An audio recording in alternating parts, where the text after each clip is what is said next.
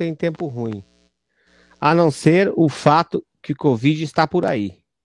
E é. me fala aí, Gilson, o que, que você acha? Você acha que as coisas vão me melhorar? Você é um cara otimista ou você acha que sempre dá para piorar um pouquinho mais? Eu acho que sempre dá para piorar, mas eu tô aqui para ver a coisa melhorar, né? Porra, vamos ser otimistas, porra, né?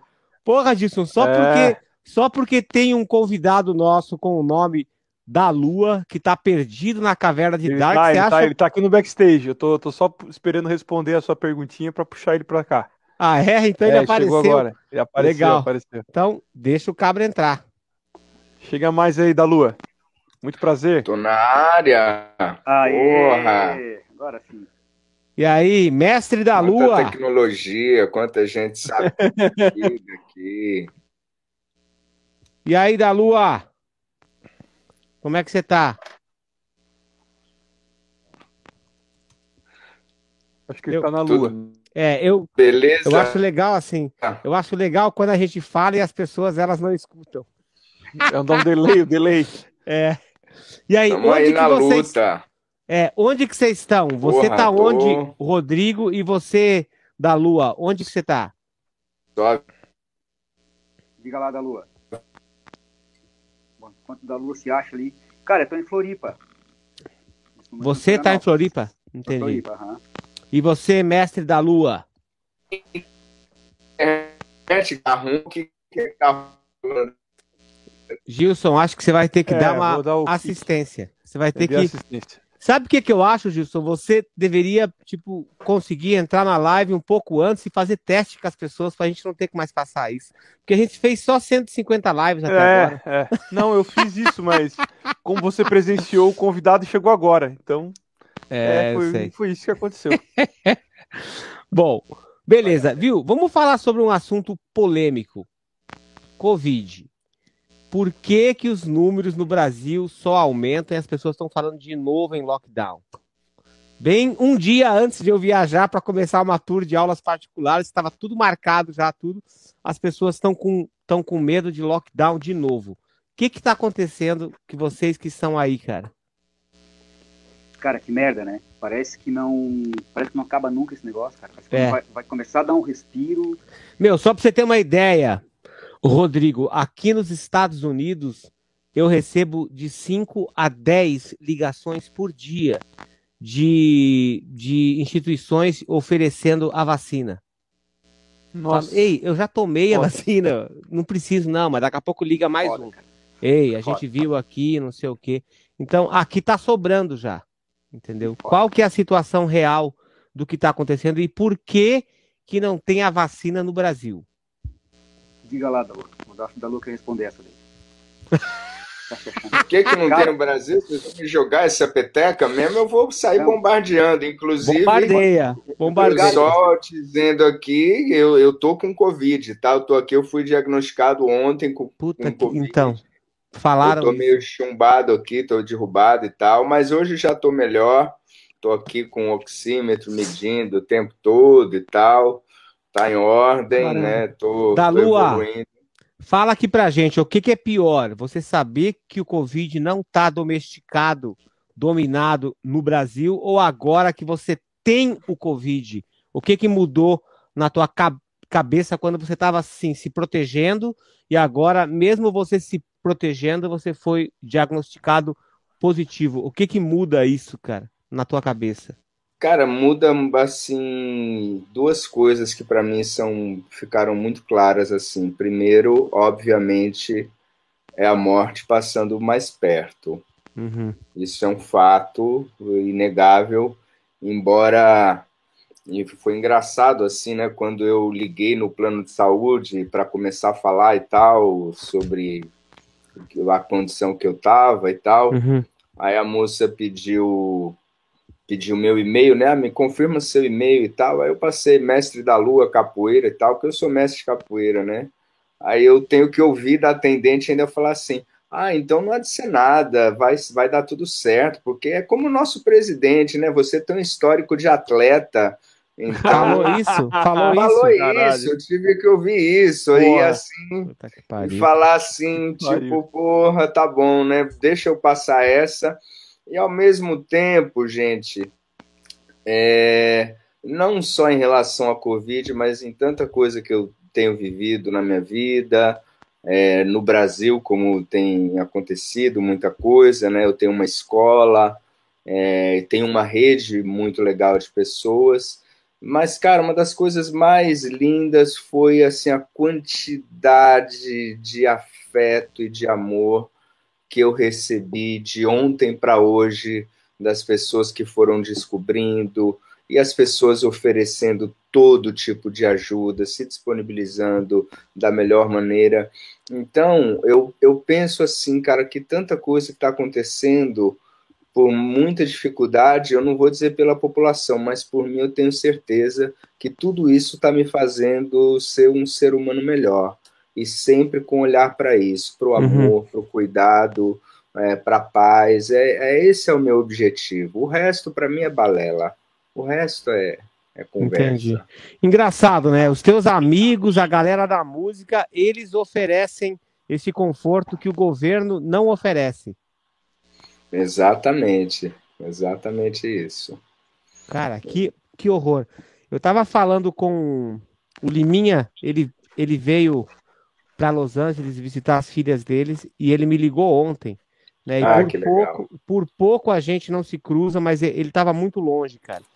E aí ele me falou que teve um encontro de motociclistas promovido pelo, pelo presidente do Brasil e tava todo mundo sem máscara, a maior festa. É bizarro. Vocês que são músicos, aí tô falando pros três aí, né? Tipo assim, vocês que estão vocês que são músicos e a nossa classe foi a mais afetada, né? Porque assim, há, há mais de um ano que a gente não consegue fazer um show o como que vocês se portam nas redes sociais quando vocês veem aquelas pessoas que apoiam esse tipo de atitude de um presidente, cara? Vocês preferem não se meter? Porque política é uma coisa desgraçada, né? É. Tem, tem os dois lados, assim. Às vezes você, para não entrar numa briga, você tem uma opinião muito forte, muito definida sobre, sobre aquilo tudo, mas você sabe que você não vai conseguir resolver as coisas através da rede social, né? Tipo assim, é. você pode mostrar a tua indignação, tudo, mas você só vai conseguir um monte de pessoas te agredindo e dizendo que você é louco, que eles não aceitam as coisas que você fala. Como que é essa linha tênue de vocês serem pessoas que estão na linha de, de frente, porque vocês têm voz ativa, mas ao mesmo tempo vocês têm que tomar cuidado assim para não passar daquela linha que te deixa numa posição mais agradável. Chega aí, rapaziada. É, cara, assim, no meu caso, é, bem como tu falou no final aí, eu fico, é, não é medo, mas receio de, de, uhum. de qualquer posicionamento, porque é, é, é, bem como tu falou, é muito delicado, sabe, é muito delicado. E rede social mesmo, eu procuro, eu sei que a gente como formador de opinião, a gente tem uma ferramenta grande na mão, mas eu procuro ser bem cauteloso. Eu acho que se eu estou em um ambiente que é, propicia o, tipo de conversa, eu vou ter o tipo de conversa. Né? Não é que eu esteja é, negando nada. Agora, uhum. essa, essa questão de motoqueiros foi muito foda, cara. Foi muito foda, muito mesmo. Mas assim, ó, é, tive uma situação aqui agora, cara, não faz um mês ainda que fui fazer uma gravação de, de um vídeo num, num, lugar no centro da cidade, num sábado à tarde.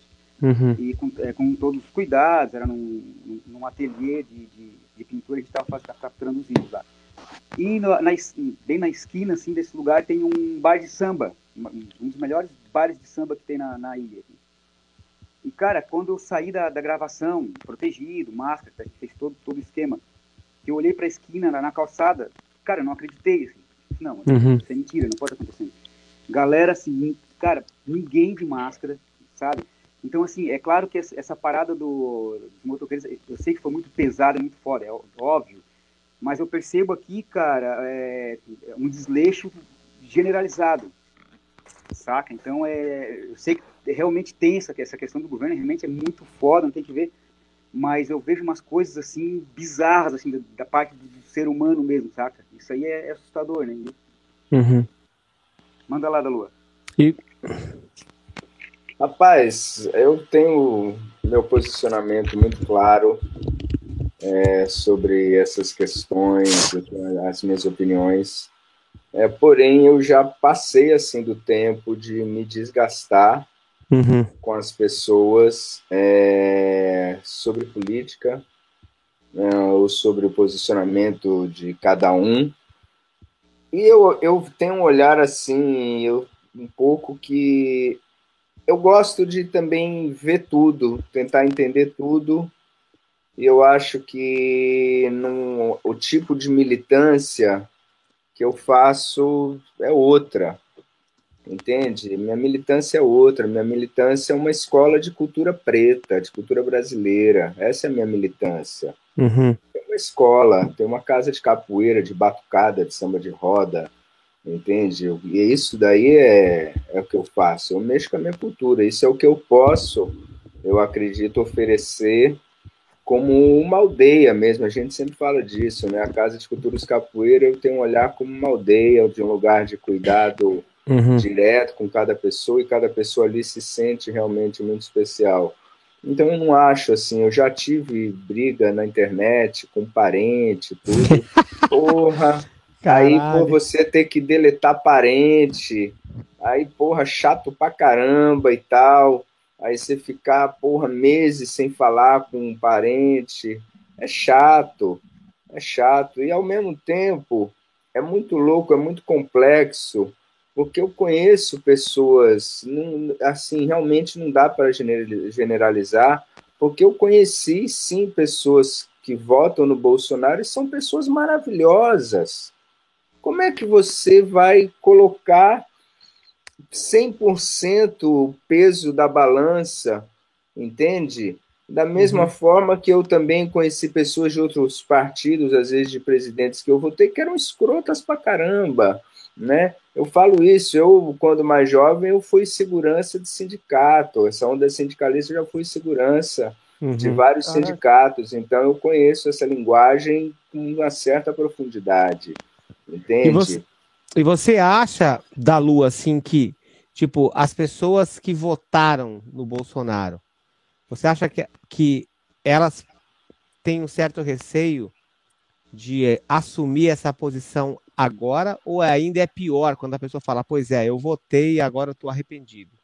Não, eu acho que tem os arrependido na moita, é o que mais tem. É o que mais tem, né? Arrependido na moita nem fala muito que votou e tal, tá arrependido, sabe que fez merda e tal, uhum. né? Tá com a violinha no saco e não fala nada e tal, mas sabe que não foi uma boa escolha, uhum. entende? Mas em compensação, tem uma nação de psicopatas, de maníacos, que é um retrato fiel do Brasil de muitos anos de falta de cultura, de falta de de um trabalho de embranquecimento do Brasil. Isso eu vejo como uma coisa muito mais profunda, muito mais. Isso é um trabalho de, de mais de 100 anos que vem uhum. sendo feito. Uhum. Né? Acontece que agora o negócio vem explodindo.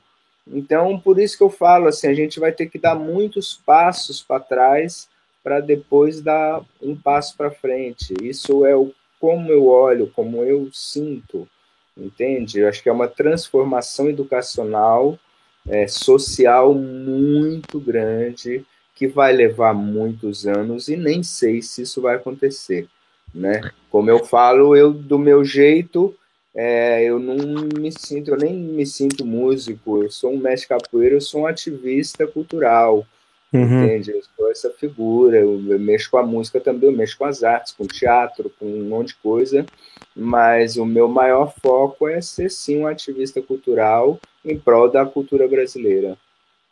Cara, sabe o que, o que é muito engraçado? Tem umas coisas que são muito controversas, né? Pode ônibus cheio, mas não pode uma casa de show com as pessoas mais espalhadas, com uma lotação mínima, né? São umas coisas muito é. fortes. Tipo assim, eu tô tentando marcar o festival da, te, da TV Maldita e eu estou aguardando a casa poder falar assim, cara, a gente vai conseguir fazer por mesa, então uma casa que, que sei lá, ia ter 3 mil lugares, vai conseguir abrigar 800 pessoas dentro do esquema que o governo está pregando agora, mas o próprio governo que está mudando a vida das pessoas não dá a chance das pessoas se vacinarem e se mantém claro, falando assim, não, não vou comprar vacina por causa disso, disso, disso, enquanto, enquanto isso, cara, sabe, aqui nos Estados Unidos foi tudo super rápido, assim, num momento eles estavam agendando e eu consegui tomar as duas vacinas, né, e eu consegui tomar vacina não, não foi por causa da idade, mas porque eu sou músico educador. Então foi através disso que eu consegui Que cheguei legal. lá, cheguei lá, porque eles tinham colocado, né, é, quais eram as classes que podiam ser vacinadas ali. Então, músico educador podia. Fui lá, comprovei que eu era músico educador e recebi as vacinas. Gilson, você que está bem quietinho, você está escondidinho, só que você vai falar. Eu quero saber a sua opinião, a sua posição política, mesmo ainda mais hoje que você tirou o teu banco que fica lá perdido no meio da, da tua tá ali, sala cara, porque ninguém ele não tá usa. ali. Ele tá ali, ele tá ali. Então, É só oculto. Cara, tudo que envolve essa polarização, porque o brasileiro, especialmente, eu vejo assim, né? Acho que pela paixão pelo futebol, que não é uma coisa que eu gosto também, eu, eu ignoro o futebol. Eu gosto de Copa do Mundo, só pra, só pra não dizer que eu não gosto de futebol. uhum. É, acha que tudo tem que ser na base do, da competição, sabe? Do, o meu é melhor que o seu. Discussão de, sei lá, criança, assim, coisa infantil, né? E é exata, o que eu penso é exatamente o que o, o Dalua comentou. É, independente da, da- do seu, cara, seu gosto político, religioso, futebolístico, o que, que você gosta de comer, o que, que você gosta de ouvir. Ninguém melhor que ninguém, ninguém, e ninguém tá safo de fazer merda é, independente do, do, que, do que acredita, né? E eu acho que isso não, não, não, não faz caráter, não cria caráter também, não, não define caráter, né? E, e, e essa é a minha posição, assim, ó, eu aprendi com, eu tenho, eu tenho familiares que estão envolvidos na, que estão, que estão envolvidos na política, né? Então eu, eu aprendi que, cara, nessas horas o melhor é o silêncio, entendeu? É não, não me meter. Eu sou músico, o que eu entendo é de baqueta, de bateria, de, de gravação, De fazer barulho, nada de, de dar opiniãozinha de, de- Entendeu? Não vou ajudar nada, não vou contribuir em nada. você só vai E ter é- dor e- de cabeça. É, dor de cabeça e é exatamente o que o da Lua passou, eu passei. De... Na verdade, na verdade, não, porque eu, eu, eu tendo a fugir de discussão, né? Então, assim, a, a sair de longe, assim. Então, não cheguei a ponto de excluir parente por causa disso, mas eu vi isso na minha família Caralho. acontecer, né? Com familiares próximos, assim, de, de se excluírem, sabe? Tipo, cara, você vai deixar de, de falar com um parente seu, com um amigo seu por causa disso, então acho que não. Minha opinião política nem a mim interessa. Eu já, na verdade, eu nem me considero até um cara meio que apolítico, assim. Eu só vejo, eu vejo de longe. Muito bem. Vamos começar a live e falar de música, então, agora. a Ah, primeira vamos. coisa que eu quero saber, Gilson, aquele disco que tá aí atrás é o True Stories do Talking Head? Exatamente. Meu Deus, esse Você vai querer é me roubar também? Não? Esse eu vou ter Ah, que levar pra casa. Vou Ah, ter, vai que, pra vou ter que que trazer. É, esse, esse é muito bom. Tá, Então é isso. vou trancar essa sala quando você vier. Então é isso, galera. Boa noite para todo mundo que tá aí. Hoje o superchat vai para casa Casa Guido, que é uma casa, que é uma instituição que trata crianças e adolescentes com câncer na cidade de Criciúma, a cidade do Isso Gilson. Aspolini. Então, Gilson, vamos já começar pelo superchat, porque as pessoas já estão colaborando e aí vamos entrar no papo. Eu já vou, já vou falar para os caras que eu já vou dar uma voadora no peito dos dois aí. Eu vou querer ouvir nomes. Vou querer ouvir nomes hoje. Vai lá, Kilson. Eles achavam que o pior que a gente ia falar era de política. Não, agora que vamos É. começar. Agora Faz vamos quê? dar, vamos dar nomes aos bois agora. Aqueles bateras que você. Bom, da- daqui a pouco. Peraí. Vai lá, Kilson. O Felipe Pavani, ó, novo membro maldito. É isso aí, galera. Importante, se você não é membro do meu canal do YouTube, tem quase 50 vídeos inéditos que nunca foram publicados.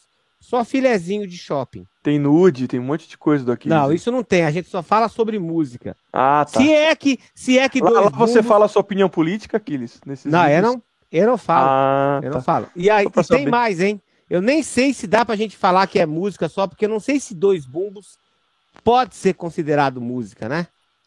É então, Olimpíadas. Vou ficar por aqui. é Vai lá, Kirsten. Ó, oh, o Gabriel Festinha Coelho mandou dois reais pra, pra comentar. Saudade TV Maldita, Gilceira, cenário novo, viu aí, ó? Viu? Os tá bonito, hein? Os pôster. Bonito, é, vi. Não, isso, por isso que eu vi. É. Olha só que bonito. É. Tirou meu prato de lá. Tirei. Vou, Mas eu vou, botar, botar, de volta. Vou botar de, de volta. volta. no Mesh. Me devolve que eu ponho de volta no Mesh. Não, não é problema. assim. Calma, não chegou, não terminei. Não terminei ah, tá. Então, e tem tá. mais pra cima, que aqui eu fechei o, o quadro.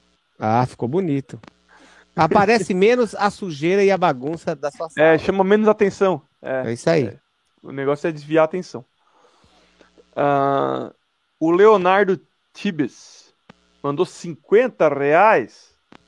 Passando aí... só para deixar meu dízimo. Assim que é bom. Obrigado, obrigado, galera. Assim mesmo. Ó, o Ricardo Alchai dos 26 e 62, somente para agradecer ao Aquiles pelo vídeo que enviou tocando o Wasp. Você enviou só para ele? Que Já vídeo? Não sei. Ele Não falou tô sabendo. mandou um, um nude para ele, ó. Já vi dezenas de vezes, muito bom. Tô, agu... Tô aguard... Tá guardado no HD as sete chaves aqui. Obrigado, Basp. Fora Bozo. O Rodrigo Saunier, 1,90. Obrigado, Rodrigo. Obrigado. Obrigado, Ricardo. Guilherme Borges, 50 reais. Uma ajudinha para Casa Guido. Muito obrigado. Valeu, Guilherme. O Ale Alves, baterista, dezão. Boa, galera. Gostaria de saber se o Dalu e o Rodrigo, além de percussionistas, são bateras também. Eu sei que o Rodrigo já tocou batera em alguns trabalhos que eu, que eu participei, inclusive. Então, isso é importante. O, o percussionista que, que entende a linguagem do batera e vice-versa, ele tem que dar uma passeada no, no outro lado ou, ou assim, o percussionista que tem a obrigação de tocar a bateria também? Diga aí, Rodrigo, depois eu dou a minha opinião. Então, ó, seguinte, antes de te responder isso aí, Aquiles, não posso esquecer que eu tenho uma, uma história depois para contar do Adair, tá?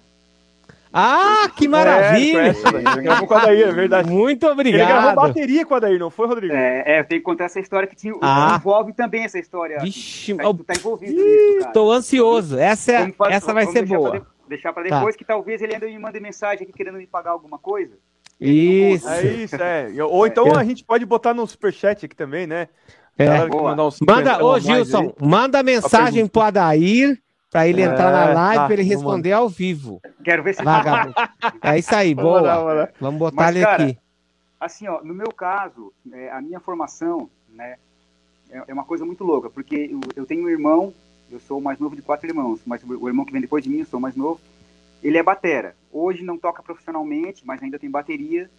Então, para mim, já desde oito anos de idade, eu vi ele montar e desmontar a batera. E até tem uma história, tomara que ele esteja também aqui na live, porque ele não deixava eu tocar a batera dele. Eu tinha que entrar escondido que e sair. feio! Te juro, cara. Eu tinha que entrar, eu arrombava a janela para poder entrar e tocar a bateria. E depois um, um, amigo dele que, cara, deixa o menino tocar e coisa. Mas assim, ó, eu sempre gostei muito de bateria, sempre gostei muito não, não posso dizer que sou baterista, não, não, não considero assim. Mas sabe? você gravou com a Daí, então você é baterista. Gravei, gravei. essa história aí, fico então. né? Mas assim, cara, é, já ao mesmo tempo que eu vi o meu irmão tocar ali com 8 anos de idade, 10, 10 e 11 foi a idade que eu comecei a tocar no terreiro, que eu já comecei a conhecer tambor. Né? O meu irmão mais velho tinha um terreiro e cultura afro e eu comecei a tocar no terreiro, a coisa do couro da mão, e já e ao mesmo tempo tocava a bateria do meu irmão, né? Então isso foi muito importante, exatamente por por saber traçar esse caminho de como a bateria funciona, cara, em todos os sentidos, na, na, na, no na questão das frequências, da, das conduções, tudo, né? Isso para mim veio muito, de uma maneira muito natural. É, agora, é, é muito, eu acho muito importante, eu acho legal que o percussionista saiba. Eu, eu, eu acredito que de uma maneira ou outra o, percussionista sempre vai saber tocar bateria, de uma maneira ou outra. Até vai dizer que uhum. não, mas né, até. Uhum. Contrário também, não? Como é que é? Contrário também, não? Não. Então. No meu esse, caso, não. Então, eu chego lá, fica bem perdido. Cara, esse, esse é o ponto, tá? Esse é o ponto. É, é, é, importante, sim, que o percussionista conheça a linguagem, eu acho que não só da bateria, como de outros instrumentos também, né? É bem uhum. importante. Agora, uma coisa eu já vou, já vou instigar aqui para a gente falar sobre isso, uhum. que é o baterista que estuda percussão, cara, ele toca diferente. Com sabe? certeza. Ele toca diferente. Ele toca diferente. Cara... A maneira de tirar o som do tambor uhum. de um baterista que vai estudar instrumentos de mão saca? A, a visão dele o, muda. Isso é, isso é sério. Deixa eu te contar uma história. Eu tava. Onde que eu tava ali? Deixa eu ver. Olha quem que entrou aqui. Você sabe essa história? Olha, o mentiroso. Ele Meu Deus do céu. Dele, falaram o nome dele ele veio. Vira o teu celular, carneiro sujo, seu maldito, seu cabelo do Juninho. Nunca fez uma live. É. Então, vamos pular essa parte que eu vou falar. Não, eu vou falar rapidinho, porque o Adair gosta desse tipo de coisa. Eu tava fazendo um workshop, Pô, cara. Tá, velho, o que que tá acontecendo? Alguém pode calma, explicar? Só, calma, entrar, calma. Cara, calma aí. Eu tava fazendo um workshop é, na Colômbia. E aí eu fiquei lá tipo uns três dias lá, né? E o cara me levou para ver numa, num, num, prédio que tinha um monte de banda ensaiando. E, cara, aqueles caras tocando as músicas regionais, todas as bandas tinham batera, e um percussionista e um baixista muito absurdo. Cara, eu entrava na sala assim, eu não conseguia Workshop parar. Da de... Colômbia. É, eu não queria parar de assistir aquilo, entendeu? E aí o cara falou: não, sai daqui, vamos pra lá, vamos pra lá. Vamos lá numa outra sala. A gente ia numa outra sala. Eu queria ficar mais tempo lá e a gruveira rolando. Eu fiquei louco lá. Aí o workshop foi um sucesso violento. O cara falou assim: Cara, o dono do bar chamou a gente lá. Tem um camarote pra gente. Tem uma banda daquelas que você vai gostar de ver tocando e vamos para lá. Aí eu fui para lá e o baterista falou: dá uma canja lá. Só que eu quero que você dê uma canja na percussão. Ele falou. Falei, tá, mas é, no que? Ele falou, no calbel, só faz a clave. Só faz a clave. Só, Falei, só. qual? É, ele falou assim: faz a clave e faz essa clave que você tá ouvindo o cara tocar. Entendeu? Ah, tá, beleza. É, beleza. 3, 2, vamos lá então. Beleza, vamos lá. Cara, eu te juro, ninguém viu eu entrando, ninguém sabia que eu tava tocando. Quando eu finalizei o primeiro, o primeiro padrão, todo mundo olhou para trás assim, eles já viram que tinha uma coisa errada. Então, tem uma coisa, cara, nesses percussionistas assim, que sabe que é uma coisa assim que ele completa muito, né? O batera e o percussionista são duas pessoas que conversam bastante. e a, ah, Fala, Isso Gilson. me lembrou quando você e o, e o, Kiko Freitas vieram fazer as aulas aqui. Aí uhum. depois da janta, eu e o Kiko viemos pra cá. E ele Isso. me deu o coberto assim: marca o tempo aí. E ele começou a tocar, quebrando. O Adair tava junto. Começou a eu tocar, quebrando tudo. Eu, eu não conseguia marcar ser mínima, cara. Assim, cadê o um nessa porra, cara? então, uh, ó, aproveitando isso, eu quero saber assim qual que é a diferença, cara, do percussionista desses caras mais latinos, né, do restante da América do Sul para o brasileiro? Também acontece isso quando vocês vão tocar assim, que vocês pegam uns caras assim, vocês percebem, pô, esse cara aí toca meio fora da forma aí, ó. Manda lá da Lua. Olha, ainda mais que você tocou nesse assunto latino, né? Uhum. Falando da batera, falando da percussão. A gente pega músicos cubanos, a solidez da música cubana como um todo, ela é muito sólida por uma questão óbvia. Qualquer instrumento que você for tocar, o que você aprende a tocar? Primeiro é percussão. Uhum. Se você for tocar violino, se você for tocar piano, se você for tocar saxofone, tudo a percussão é primeiro. Isso é um fato, né? Então, isso, naturalmente, eu, eu tenho essa leitura como uma música muito sólida, ritmicamente falando, como um todo, e naturalmente, melodicamente também, óbvio. Né? Acho que uma coisa está ligada à outra, mas o ritmo é a coisa mais ancestral. O ritmo é fundamental, né? E o que eu acho que, fazendo um comparativo, né, falando assim, no Brasil, há percussionistas e bateristas é, tem muito baterista no Brasil que não sabe tocar com percussionista. Uhum. Tem muito, tem muito, muito, muito. Da mesma forma que você pega baixistas, é, você pega pianista, que o cara não sabe o que é uma palma de terreiro. Entende? É, você não saber o que, você não souber o que é uma palma de terreiro, como é que você vai dialogar um samba? Você não tá. sabe nem essa palma. Quando, então, as... quando vocês estão tocando assim, vocês dois, com batera, vocês preferem que o batera seja sólido, É tipo assim, pô, o cara toca um groove sólido, então ele deixa pra eu botar o um molho. Ou vocês preferem um cara assim que também eu gosto Atue. que dialogue, eu gosto Ah, de diálogo, música Aham. é diálogo. Entendi. Eu não estou pedindo para que o batera fique fazendo base, mas que Uhum. ele entenda a ritmia e os dois entendendo a ritmia, é, a coisa flui. Tanto é que, assim, na minha experiência, um pouco assim, falando pelo Brasil, né? Eu sou um percussionista que, apesar de eu ser do ABC Paulista, eu fiz um fato na minha geração que ninguém fez. Eu fui o percussionista que saí de São Paulo e entrei no Rio de Janeiro e entrei na Bahia tocando. Eu fui músico Caraca. atuante Foda, na? Bahia e no Rio de Janeiro. Toquei com todo mundo lá e tal, com grandes músicos. E para mim sempre ficou muito evidente a diferença de tocar percussão com os bateras baianos. Por quê? É o lugar que mais tem percussão. É o lugar Uhum. que os caras mais entendem. Por mais que o cara seja do heavy metal, seja do funk, seja da porra que for, o cara conhece a linguagem, aquilo tá ali com ele, né, Uhum. no dia a dia. E isso faz uma diferença tremenda, eu acho. Entende? Eu, eu tenho esse olhar assim, de verdade. Animal. E você, Rodrigo? Cara, eu assim, ó, eu vou te dizer que depende do tipo de trabalho que está sendo Uhum. feito. Eu, eu Uhum. acredito nessa questão do diálogo que o, que o Dalua comentou, mas eu acredito que, que dependendo do estilo do trabalho que está fazendo, é, talvez a, a percussão vai, vai se ater a algumas linhas mesmo e a bateria vai soltar mais. Dependendo, a bateria vai fazer mais base mesmo e vai deixar o campo limpo para o percussionista. Eu acho que depende Uhum. da, desse contexto. Só queria falar uma coisa aqui, cara. O, queria, não posso deixar de falar isso. Essa questão que o Dalua falou aí, tem o DVD da Maria Rita, com o Dalua Hum. tocando com o Cuca Teixeira. Uhum. Cara, eu, eu comprei esse DVD na época. Eu não vou saber dizer quantas vezes eu assisti. Eu assisti demais. Que a, a- Foda. a- a interação do Dalua com, com o Cuca na- naquele DVD ali, Uhum. cara. Quem não assistiu, assi- eu acho que é o se- é segundo, acho que é o nome do DVD, É o né? segundo, é, é o Isso. segundo.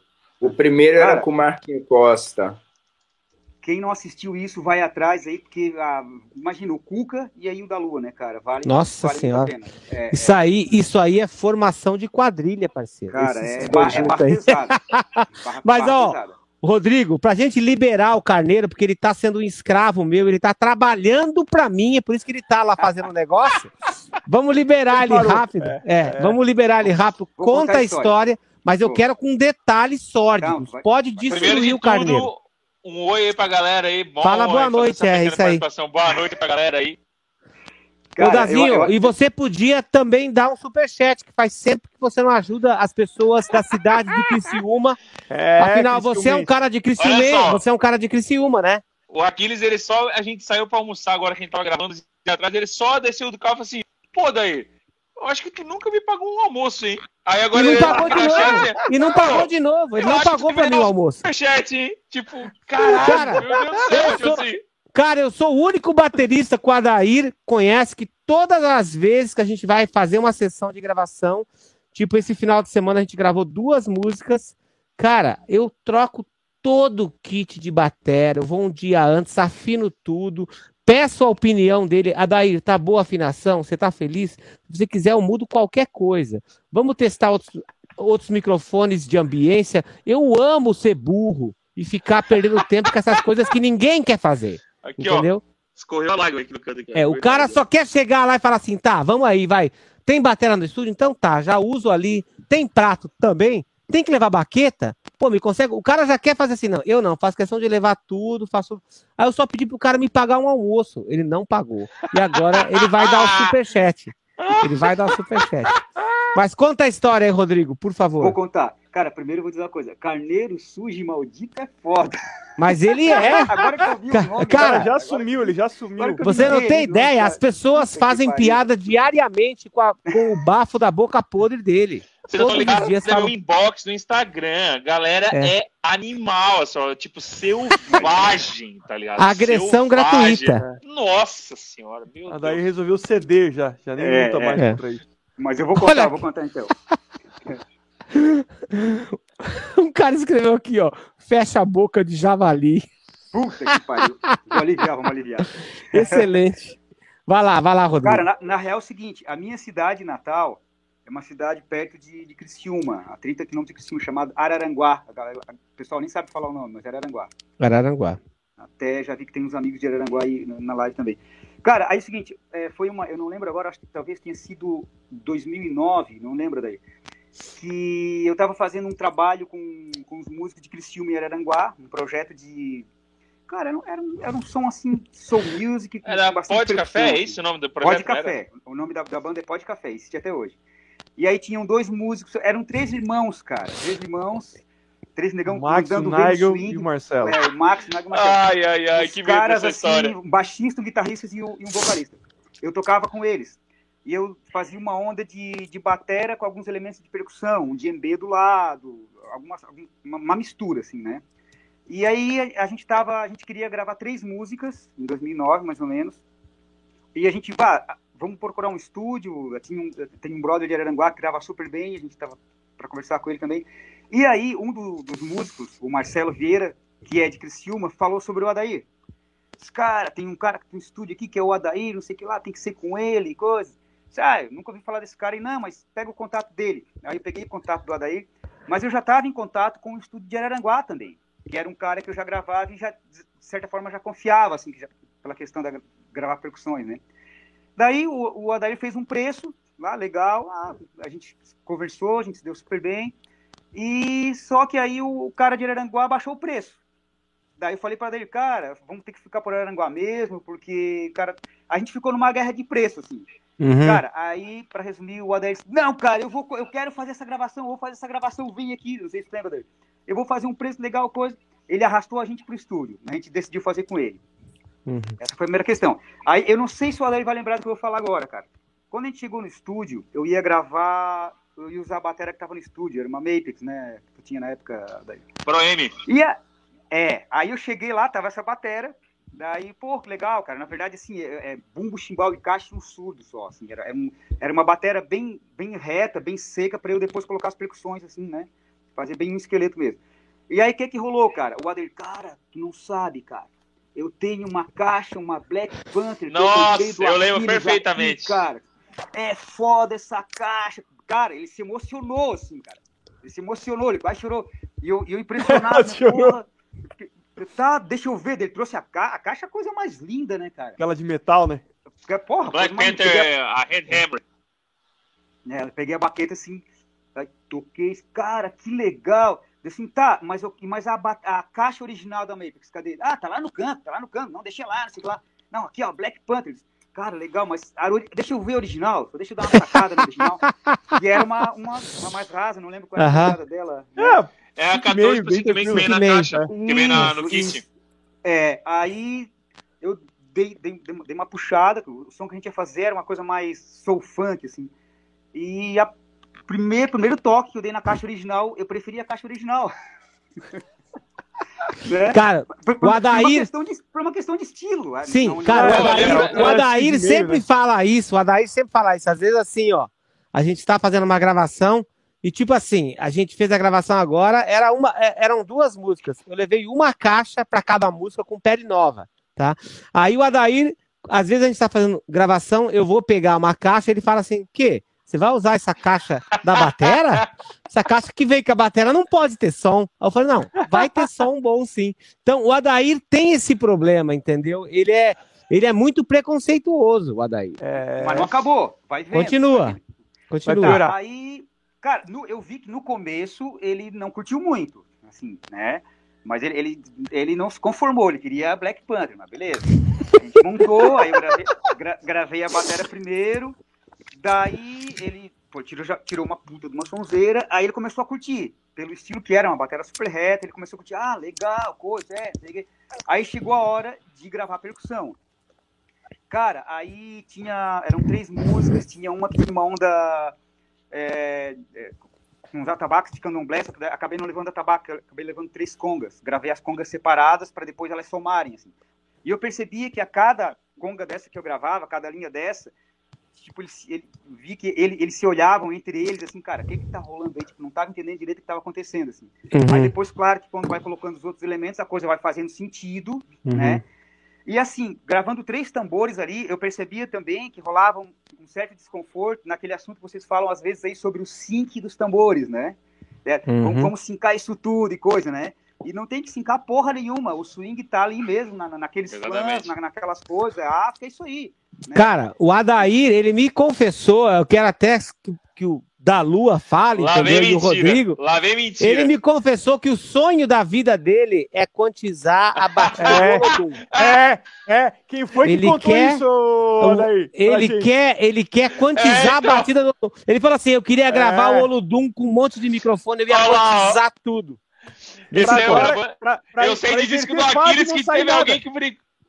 Ele ainda falou assim, ó, pra, pra, pra, quantizar tudo e quando tocar, inverter fase não sai som. Fala não assim, sai som. América Lanches, América Lanches, Criciúma, aproximadamente 2012, 2013. O Aquiles assim, ah, esse negócio é percussão, não suporto, queria cotizar tudo até cancelar a fase, ficar tudo igualzinho, assim, puta que pariu. Cara, o Adair falou que ele queria é, quantizar junto, o? Olodum. Eu achei que eu tinha, eu achei que eu tinha sonhado cara. com isso, mas foi Se verdade. Quantizar o Lodum não é mais o Lodum, mas só pra Não é o Lodum, pra é. Pro, pra passar Fala aí. Lua. Cara, resumindo, a, resumindo a história, tá? Só para ter uma ideia da Lua. Nesse trampo aí, daí eu gravei as congas, gravei surdo virado. Foi a primeira vez que o, que o, que o Adair gravou surdo virado na vida dele. Gravei chiquerê, gravei timbal. Cara, só Todas as percussões tá? que gravei na vida eu gravei contigo, primeira vez. Só, só, só, pra, resumir, cara, o Adair foi a, ele, ele falou pra gente lá que foi a primeira vez que ele tava tirando, timbrando percussão, ele pesquisou. Cara, um dos melhores sons de percussão que eu já gravei foi o Adair que fez. Ficou. Pô, animal. Tá, agora dá o superchat, Adair. Fala, legal, Adair, porra. Eu queria Pode dizer uma coisa muito embora. legal antes, antes de eu sair, cara. Eu queria dizer que o Rodrigo, cara, ele é um mestre mesmo.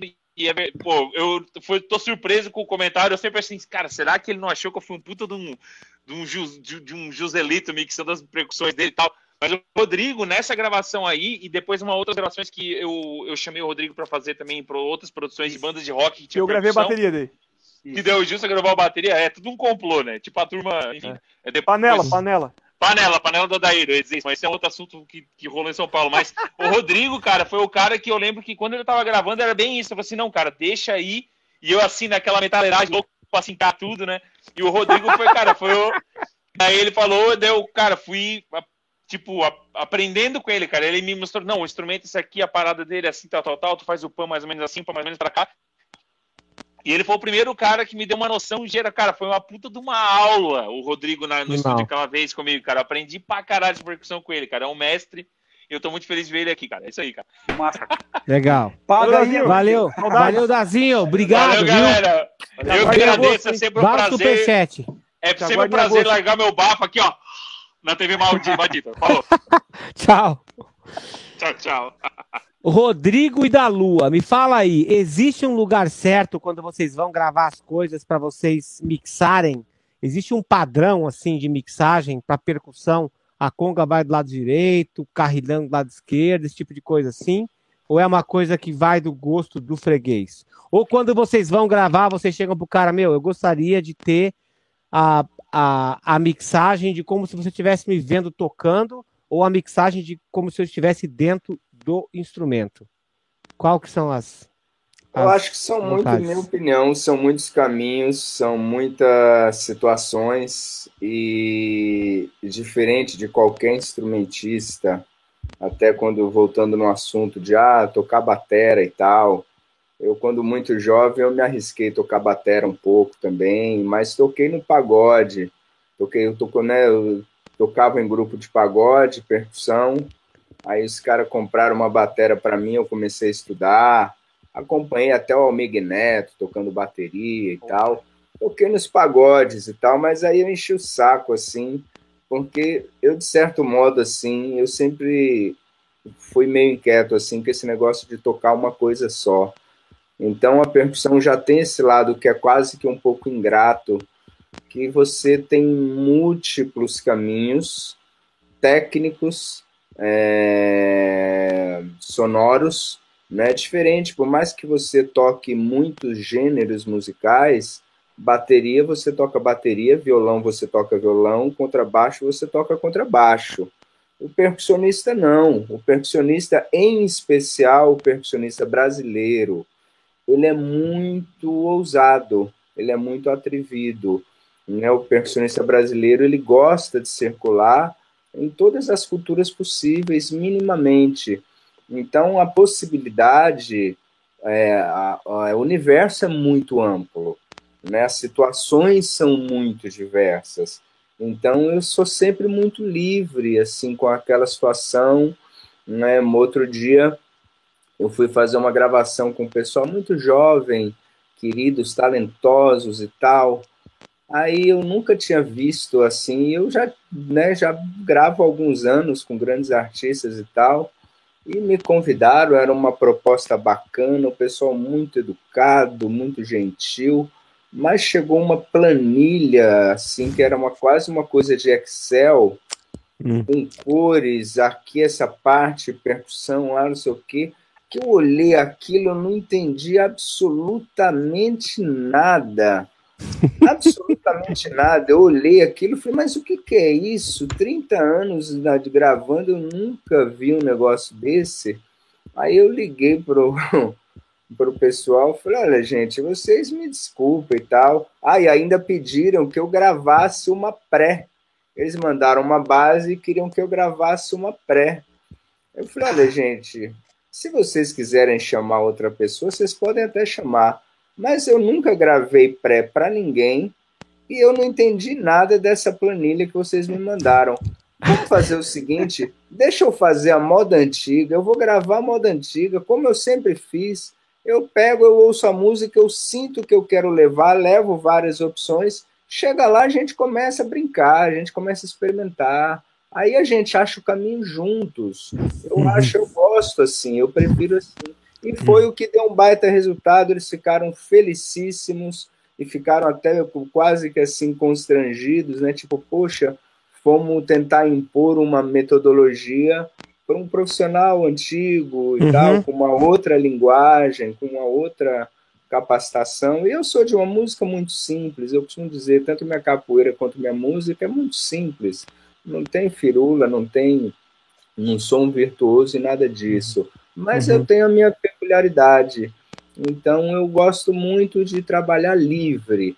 Assim, Legal. acho que talvez por isso também que eu não consegui ficar parado sentado numa bateria, porque eu queria ficar muito livre, eu queria coisas, eu queria andar, e eu tô no palco, eu gosto de ir para lá e vou para cá e trocar de instrumento, e toco birimbau, e vou para ali, toco pandeiro, toco. Eu gosto disso. Eu gosto, é, realmente é um meu parquinho de diversão. Legal, legal. E você, Rodrigo? Cara, você já teve alguma situação assim que você foi chamado para fazer um trabalho e você teve que chegar pro dono da banda e falar, bicho, não dá para tocar com esse batera não, cara. O cara não, não dá, o cara só me atropela. Foi comigo? E vice-versa. Tu sabe que eu já sabe que eu já toquei com o Gilson, né? Já trabalhei com cara, ele nas gigs. Nossa, você, aí. cara, você é um cara assim que você deve ter sofrido muito. Você trabalhou com o Gilson e com o Adair, cara. É? Puta que pariu. Cara, assim, ó, é, eu vou falar de, sobre o Gilson, eu vou falar depois. Tá. vai guardando, vai guardando, é. Mas, cara, assim, ó, assim, a ponto de eu chegar e precisar conversar com, com um produtor ou com um dono da banda, nunca rolou, saca? Assim, de, de dizer, cara, não, não tá dando. Mas sim, já, já rolou situações de. Cara, já teve situações de, de o baterista começar a querer poluir muito. Eu acho, é, pelo fato de, de, de, eu estar tocando junto e talvez querer mostrar que sabia alguma coisa, uhum. outras porque era da, da, da, educação ou da falta de, de educação do cara de, de querer estar fazendo tudo ao mesmo tempo. É, já teve casos que eu percebi que o cara nem estava ligado na história, assim, saca? Não estava não, não atento ao, ao que estava acontecendo. Mas, assim, a ponto de eu ter que chegar e dizer, cara, tá foda isso, não vai dar. Cara, eu vou reduzindo, saca? Se eu tinha que fazer um trabalho tal, com determinados instrumentos, e o cara tá tomando conta, eu vou reduzindo até o ponto de, de, de eu quase não tocar, se for o caso, para ver se o cara se liga. Né? Uhum. Se não uhum. se ligar, paciência. E você da Lua, já teve alguma situação assim que você falou, bicho, eu vou sair daqui porque aqui tô queimando meu filme, parceiro? Várias, várias. Sério? Pô, conta algumas oh. aqui pra gente. Como que você se porta numa hora dessa? Oh, várias, várias vezes. Assim, graças a Deus, Aquiles, chegou uma, uma época assim da minha vida que realmente eu, eu pude me dar o luxo de escolher com quem eu tocar. Caraca, sacou? Foda. Eu parei uhum. de, assim, gig, matar cachê, bater, que eu chamo de bater carteira, até hoje uhum. não é minha, sacou? bater carteira não é comigo, não. Eu acho que um monte de gente, eu entendo a necessidade de todo mundo e tal, mas eu dou meus outros pulos para não ter que bater carteira. Mas eu já teve, já tive situação assim peculiares assim, não, nem só musicais, mas pessoais. Teve uma vez eu muito jovem no Rio de Janeiro, 23 anos, treinado, pura ignorância, puro suco, e aí eu, eu tocava com o Lucas Santana, no começo da carreira do Lucas Santana e tal. Quando ele, Lucas Santana tinha saído da banda do Gil e estava fazendo o trabalho dele e tal, a gente ensaiando com grandes músicos, Cassim, é, porra, tinha uma galera lá muito bacana, Tamima Brasil, a turma massa. Aí tinha um dos músicos assim que virou de costas assim, eu falei alguma coisa, eu pedi alguma coisa, aí o rapaz só falou, ah, fica quieto que você tá no Rio. Aí eu Caralho! Aí para não perder muito a linha, para não fazer estrago, eu cheguei pro Lucas Santana, porque eu estava hospedado na casa do Lucas Santana nessa época. Eu falei, Lucas, só dá um alô aí, dá um alô naquele seu, seu músico, que se ele falar comigo de novo assim, eu vou rebocar ele. Eu vou botar ele para dormir legal. Caralho. Eu tenho condição. Uhum. Eu tô na condição e eu tô ligado que ali é um dois. Então eu vou botar ele para dormir, pô, vai ficar chato pra caramba no seu trabalho. Eu não quero ter que fazer isso. Então manda ele calar a boca. E para ele ficar ligado, o negócio aqui, o buraco é mais embaixo. Eu não quis falar no ensaio para não, não, não Sim, criar clima. causar mal-estar, né? Eu tal, eu muito tranquilo, sabendo da minha capacidade, eu falei, tá bom, deixa eu falar com calma com o chefe e tal.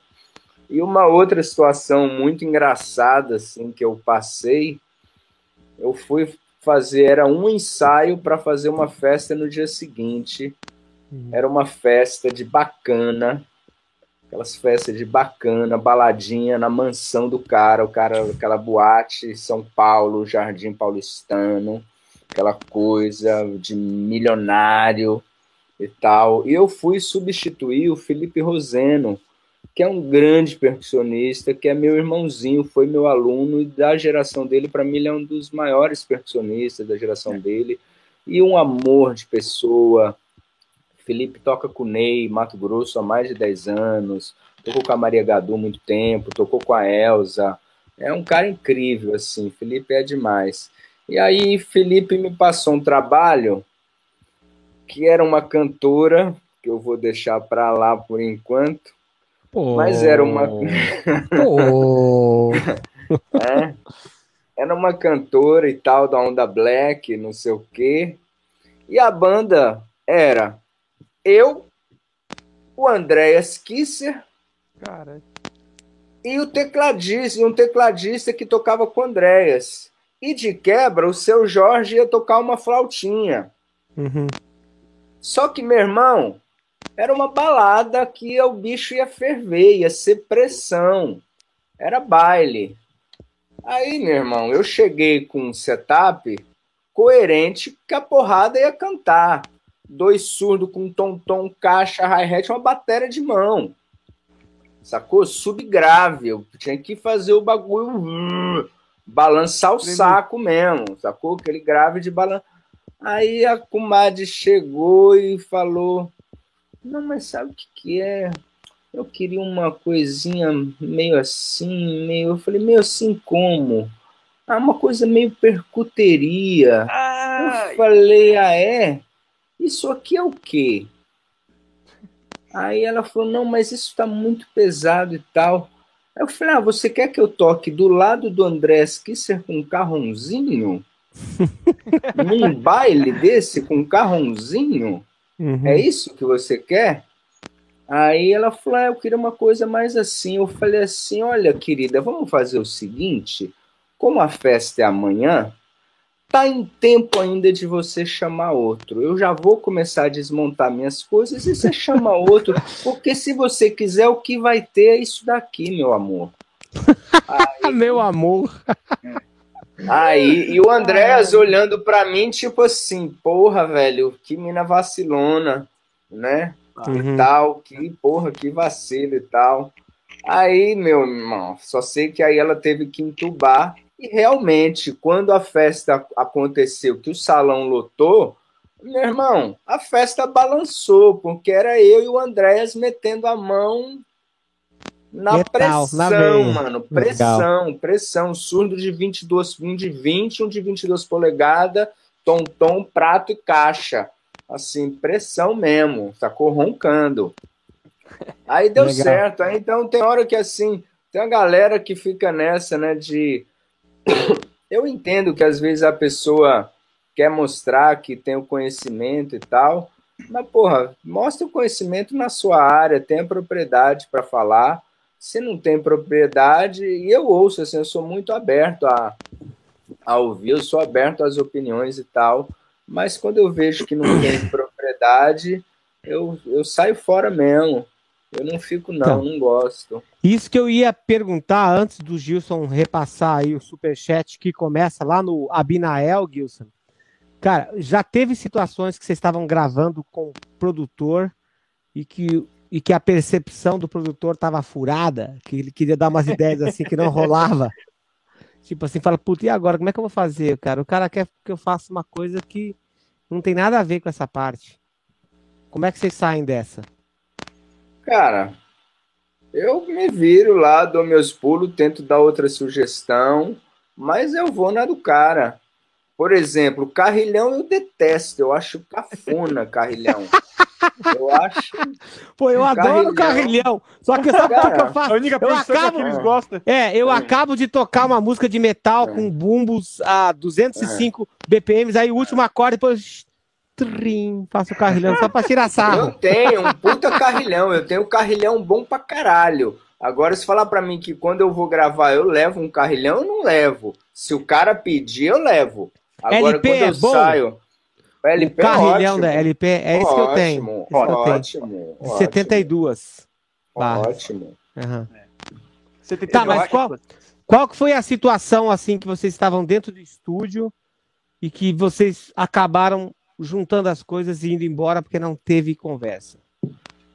Ó, eu tenho uma que era um estúdio de ensaio com uma molecada sertaneja, hum. sabe? Um monte de músico foda. O Cuca Teixeira acho que tava junto nessa. Acho que tava o Cuca, tava o Yaniel Matos, tava o Webster Santos, só tinha músico foda. Uhum. Tava o Thiago do Espírito Santo e tal. E eram dois irmãos jovens sertanejos. E lá fui eu também, eu estava no auge da minha da minha arrogância juvenil também, a pouca paciência. Porque tem isso também, né? Isso não, não, não, há, não há de ser negado. Você é muito jovem, pouco orientado, ficando famoso, não sei o quê, faz merda pra caralho. Eu fiz as minhas de monte, isso é um fato. Uhum. Né? Graças a Deus eu as reconheço muito bem. Uhum. Então, no auge dessa coisa também prepotente e tal, aí eu tô lá tentando botar umas coisas legais no universo sertanejo, tentando levar uma linguagem muito menos óbvia do que tudo que já foi feito, até porque, assim, graças a Deus, toda a minha carreira, se é uma coisa que foi pautada comprovada e sempre foi, eu sempre me pautei na originalidade. Eu nunca Boa. quis tocar igual a ninguém, eu não sou melhor que ninguém, eu tenho meu jeito, eu tenho minha parada e tal, e é, e é assim que eu, que eu vou tocando a vida. E aí, rapaz, ficava o pai do moleque aqui atrás de mim, porra, dando pitaco. Uhum. O pai do moleque dando pitaco, eu louco para mandar ele tomar no cu. e aquela situação. E o Sandro Rai, que era o diretor, Sandro Caralho. que tinha me convidado. Só, só a faixa é, preta aí, hein? É. O Raik, que era o que me convidou e era o diretor musical e tal. Porra, aí começou a ficar aquela situação. Aí, velho, porra, no primeiro ensaio, é, eu fui mandado embora. Caralho, sério? Mano, qual, eu não, eu não me adaptei àquilo. Uhum. Eu não me adaptei àquilo. Ficou aquele clima chato pra caralho. O velho querendo falar na minha orelha. Eu falei, porra, segura teu reggae aí que eu sei o que eu tô fazendo. E tal. E meti um queixo mesmo. Meti um, porra, deixa eu trabalhar aqui, não enche o saco. E aí, o que tem uma coisa que eu tive um grande mestre na, na minha vida chamado Roberto Mendes. Se vocês não conhecem, por favor, vá conhecer Roberto Mendes. É um gênio, é um grande artista, é um grande compositor, um grande violonista e, para mim, um grande pensador. Eu conheço, Roberto Mendes é de Santo Amaro da Purificação e tal, e muita coisa que ele me disse muito quando eu era muito jovem marcou muito minha vida e muitas vezes eu fui entender muitos anos depois. Uhum. E Roberto Mendes dizia umas coisas que às vezes parecia grosseiro, mas tinha muito sentido muitas vezes, e eu fui entendendo ao tempo. Roberto falava assim: músico, tocar com músico, detesto. Detesto tocar com músico. Músico, não gosto.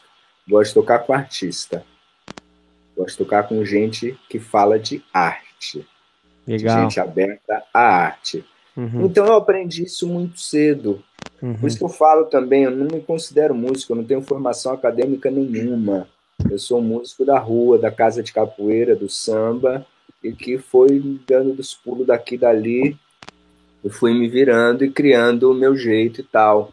Então, eu às vezes vejo, muitas vezes, e isso às vezes me entristecia e tal, mais uma vez eu volto a dizer, eu entendo a necessidade de cada um, mas a submissão de músico a determinados artistas, produtores, você ser submisso, é, tudo bem, é também uma forma de grande humildade também que eu reconheço também, mas uhum. para mim muitas vezes não me cabia a submissão, entende? Para mim eu, eu tenho que estar tá feliz sabe? Entendi. Eu quero tocar num lugar que eu esteja feliz, senão uhum. para mim não faz sentido. Eu já tive períodos da vida que eu quis parar de tocar e voltar a ser motorista, entende? Uhum. Porque eu queria, eu enjoei, fiquei de saco cheio do métier da música, achei uma, já tinha tocado com todo mundo uhum. e tal, já tinha virado diabo a quatro, mas eu enchi o saco, aí me reinventei de novo e tal, e fui encontrando meu caminho. Legal. Mas tem hora que, é... que enche o saco.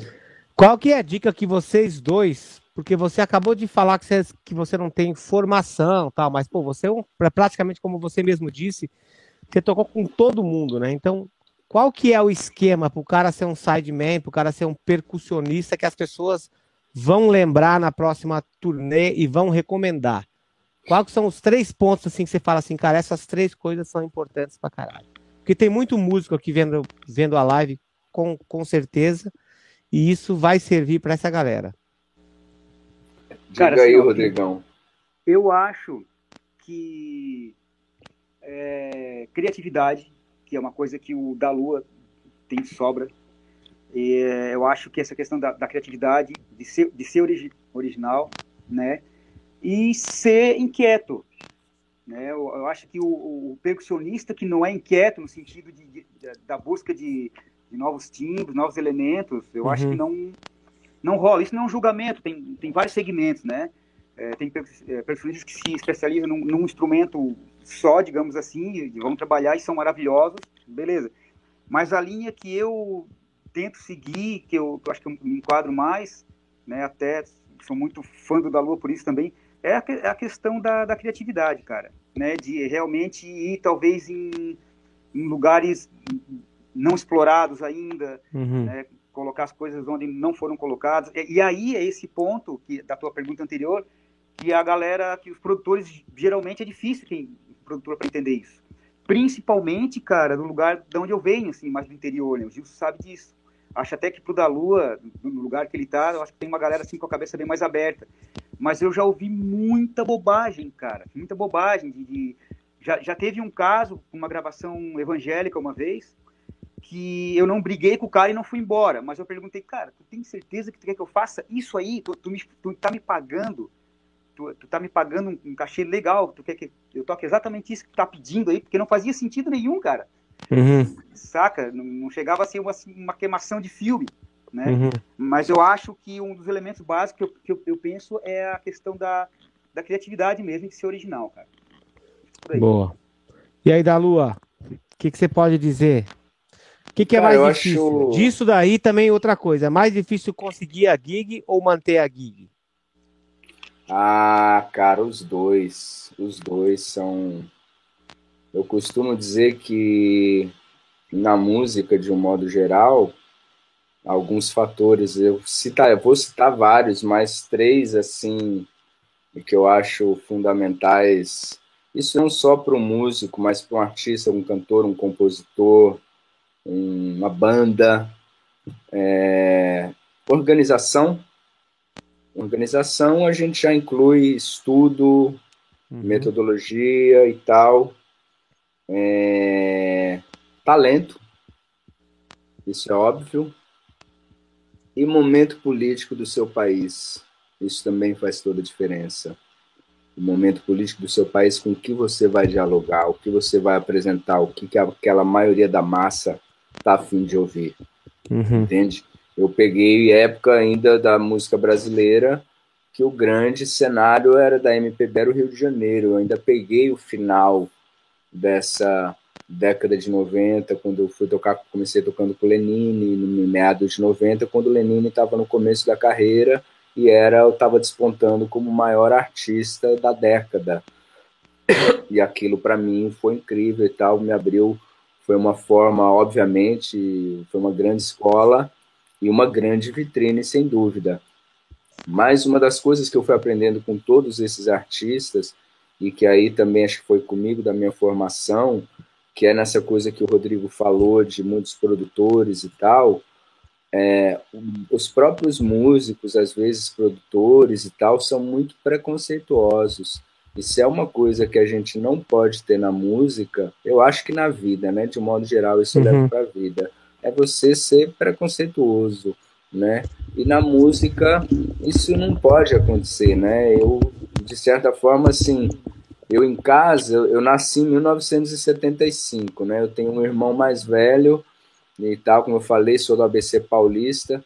Então, em casa, ao mesmo tempo que meus pais ouviam de Roberto Carlos, um pouquinho de Gilberto Gil, é, Elton John, umas outras coisas bem cafonas e tal. Meu irmão ouvia Iron Maiden, eu ouvia, pegava tudo ali de rebarba. Iron Maiden, é, Metallica, ACDC, Wasp, que citaram aí. Pô, o Wasp, cara, que animal. É, porra, Black Sabbath, Ozzy Osbourne, eu gosto. Eu sempre fui aberto, eu sempre, porra, aquilo para mim também fez parte da minha formação, não posso dizer que não.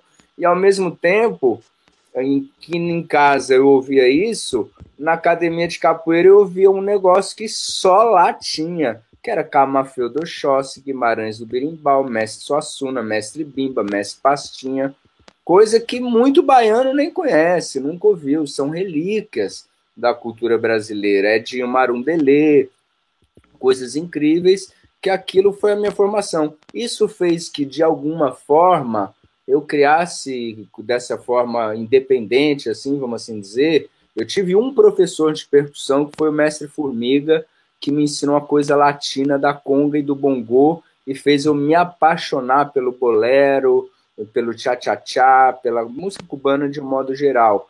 Mas, como um todo, eu sempre gostei de circular em muitas vertentes. Eu gravei com o Rapa, eu gravei com o Kiko Loureiro, eu toquei lá uma vez com aquele baterista, como é que é? Virgil Donati, é isso? Aham, isso, é, isso aí. É, aí toquei com esse cara aí também. Aí, porra, toquei com toda, toquei com os novos baianos juntos e separados, Legal. né? Toquei com o Exalta Samba. Eu fiz coisas muito distintas. Ao mesmo tempo que eu tocava no Exalta Samba, eu tocava com a Ana Carolina, né? Uhum. Aí toquei com a Maria Rita, toquei com o Arnaldo Antunes. Então eu fiz com o Jair Rodrigues, que eu fiquei muitos anos. Então, a coisa de não ter preconceito musical e você abraçar mesmo, você isso também aí eu acredito que isso é uma forma de humildade para música. Claro. Porque quem tem que brilhar no, no momento é a canção, não é você. A gente está ali a favor de fazer a canção brilhar. Eu acredito nessa forma, né? Então Excelente. acho que é dessa forma que eu, que eu venho levando e dando meus acertos, meus erros e por aí vamos. Maravilha. Gilson Aspolini, superchat. Sim. Vamos lá então, começando pelo Abina, grande Abina El, brother ali de Araranguá, baixista. Mandou cincão, sempre assisto as lives da TV Maldita e hoje muito feliz em ver meu amigo, ex-vizinho Rodrigo, da Coloninha para o Mundo. Legal. Coloninha é meu bairro lá na, da minha cidade. Lá. Legal. legal. Ale Alves, baterista, mandou mais cincão. Gostaria de saber se o Dalu e o Rodrigo usam percussão eletrônica. Isso ajuda ou estraga o trabalho? Boa pergunta. Quem Fala aí, Rodrigão. Tá. Cara, particularmente eu, eu uso e gosto, tá? Eu gosto. Agora, no momento, eu tenho um de equipamento eletrônico, tô com pouca coisa, assim, tô com um Roland SPDS X. É esse mesmo que o Gilson tem, para armazenar alguns samplers, alguma coisa assim. Uhum. Mas é, eu tive um, um trabalho com um trio é, em 2004, mais ou menos, onde eu usava um set com, com carrom, usava, na época, cara, era um SPD-11, aquele mais antigo da Honda. Com poucos, não tinha tanto recurso assim. Então colocava um, uns pedais para disparações de caixa, subgrave, numa onda até bem inspirada no Marcos Suzano, assim, tá tocando o pandeiro com, com os eletrônicos. Eu particularmente eu gosto muito. Não é, digamos assim, a base e a espinha dorsal do, do meu trabalho, mas eu, eu gosto bastante da mistura, assim, cara. Acho que é, eu mas o Rodrigo, você usa para fazer essa questão da, de usar eletrônico, sendo esteticamente eletrônico ou, ou é mais por uma questão de você ter mais opções? Por exemplo, você usar, em vez de levar um carrilhão, você dispara eletronicamente, ou é uma coisa mais de você usar é, sons é, produzidos, né? Onde tem um efeito, um delay, um som eletrônico propriamente? Cara, é, depende do caso, assim. Te digo que ultimamente, é, claro que eu, é óbvio que eu sei a questão do, do valor do, do, acústico, né? Mas eu tenho até usado alguns timbres ampliados por mim mesmo, assim. Né? Eu fiz um trabalho com um artista daqui de Florianópolis recentemente, que eu e outro percussionista. E conforme a logística que era a coisa, a gente colocou um, uma alfaia num pedal. A gente sampleou a alfaia, um amigo tocou a alfaia, a gente sampleou ela e disparava num, num pedal em algumas vezes assim. Mas que é uma gosto... alfaia, Aquiles? Hum? O que, que é uma alfaia, Aquiles? A alfaia é aquilo que a gente coma, a gente come Nossa. junto, que é, que é muito gostoso. Tem, tem na Argentina. Lá eles é chamam de que... alfajor. Alfafa. Alfafa. Alfafa. Alfafa é a comida do Adair. Cara, eu ia dizer, alfaia é a comida do Adair, eu achei que tu ia dizer. Alfaia é a comida do Adair. São os tambores do, do, do maracatu, né? E, mas assim, eu, gosto da, eu gosto da possibilidade também, cara, de, de por exemplo, de samplear meus próprios instrumentos e manipular no, no equipamento. Saca? Eu gosto muito dessa, dessa legal. onda, assim. É, para isso eu entrego aqui a minha, a minha paixão aqui e, pelo Marcos Suzano, que é um, acho que é um mestre em fazer isso. Ele mesmo sampleia os sons dele e, e manipula, né? Eu vou dizer que, cara, eu não faço isso bem não, assim, eu sou metido a fazer. Até queria estudar mais isso para conseguir fazer mais legal, né? Mas dentro das possibilidades eu, é, é, algo que eu gosto, sim. Boa. Segue, Gilson. Por favor. Quer dizer, Ricardo? da Lua, você, da Lua. você curte percussão eletrônica ou você acha melhor não misturar as coisas? Rapaz, eu curto, mas eu vou te dar uma, uma letra assim minha, né? Pra você ter uma ideia, eu só entrei no WhatsApp no meio da pandemia. no meio da pandemia, nem o WhatsApp eu tinha. Só para você ter uma ideia, assim, eu sou bem rupestre com tecnologia. Rupestre é uma cercado... É, eu sou rupestre, eu sou a moda antiga mesmo, velho. Eu sou bicho bruto. Mas eu estou cercado de gente muito competente que faz isso. Felipe Roseno, Cauê Silva, a gente tem trabalho lá com os capoeira, que a gente é um grupo que veio da mesma escola de capoeira e que se, se tornaram todos grandes percussionistas e tal. E a gente tem um coletivo. E aí os meninos arrasam. Então eu estou sempre super bem assessorado, mas eu não. Se me mandar eu ligar um aparelho, eu mal e mal sei pôr na tomada. No máximo. legal, legal. Segue, Gilson, por favor. Renato Beloli, 22,90. Da Lua, abraço de Adamantina. Aquiles até prudente. Porra, que legal, Valeu, Renatão. Pô, Renato, história linda. Eu tava com o Felipe Roseno quando o Felipe era muito jovem. Vou lembrar essa história, ele sabe disso. Felipe não tocava com ninguém ainda, era um jovem, jovem mesmo.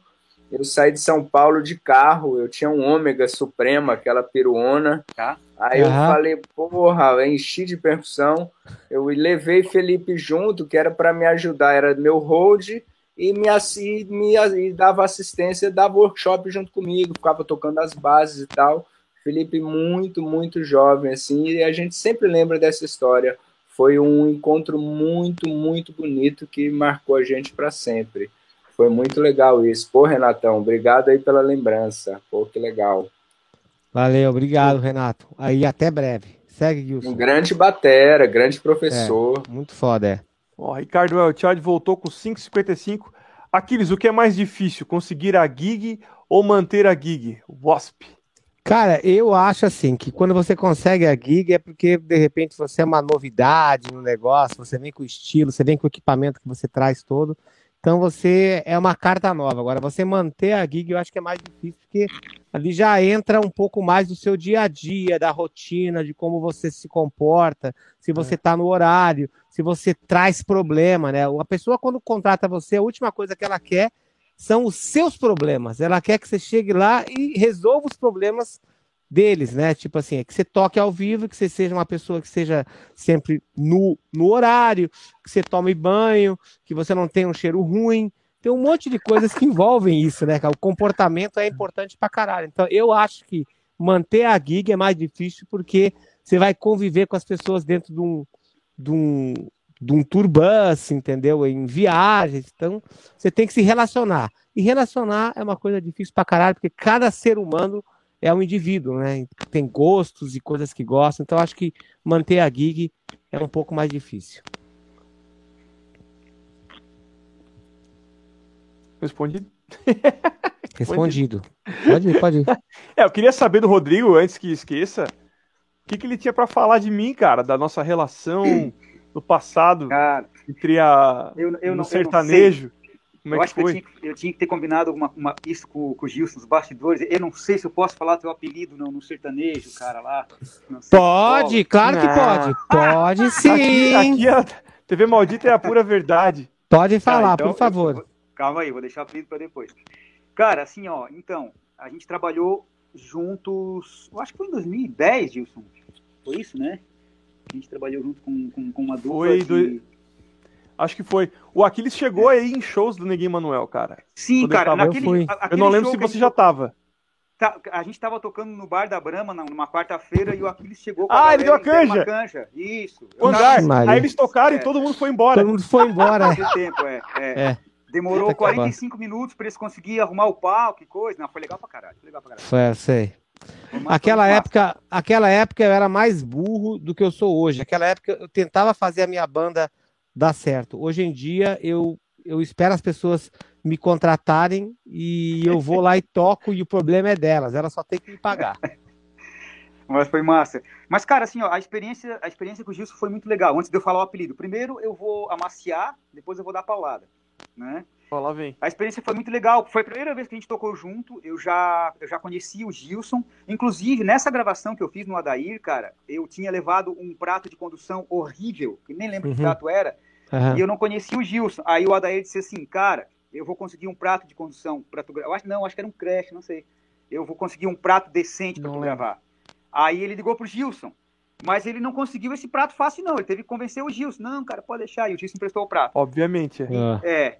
E a nossa, cara, essa experiência foi legal. O Gilson, assim, ó. Foi aí que a gente se conheceu, não lembro, não lembro quando foi. Foi nisso, então? Não, é, nesse dia a gente não se viu. A gente foi se ver depois pra, pra tocar com, com a dupla mesmo. E o interessante, nossa. cara, isso, isso é legal falar, cara. Isso é legal falar. Que o Gilson, é, o Gilson é roqueiro, ele toca pesado. E, né, a gente sempre trocou uma ideia sobre isso. Cara, mas assim, a, a, o Gils tocando. Eu acho que tu viu aqueles. O Gils tocando a, o sertanejo, cara, é foda pra caralho. Porque é, toca muito bem, muito foda. Cara, é, é, é um pegadão cravado pra cacete, é. limpo. Uhum.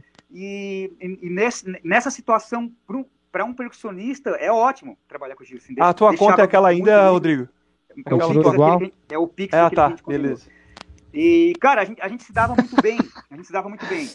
Na verdade, cara, eu não sei se o Gilson lembra, mas a, às vezes a gente tinha problema com a dupla que a gente trabalhava é. por questão de a gente ser chato com horário, com ensaio, com cachê.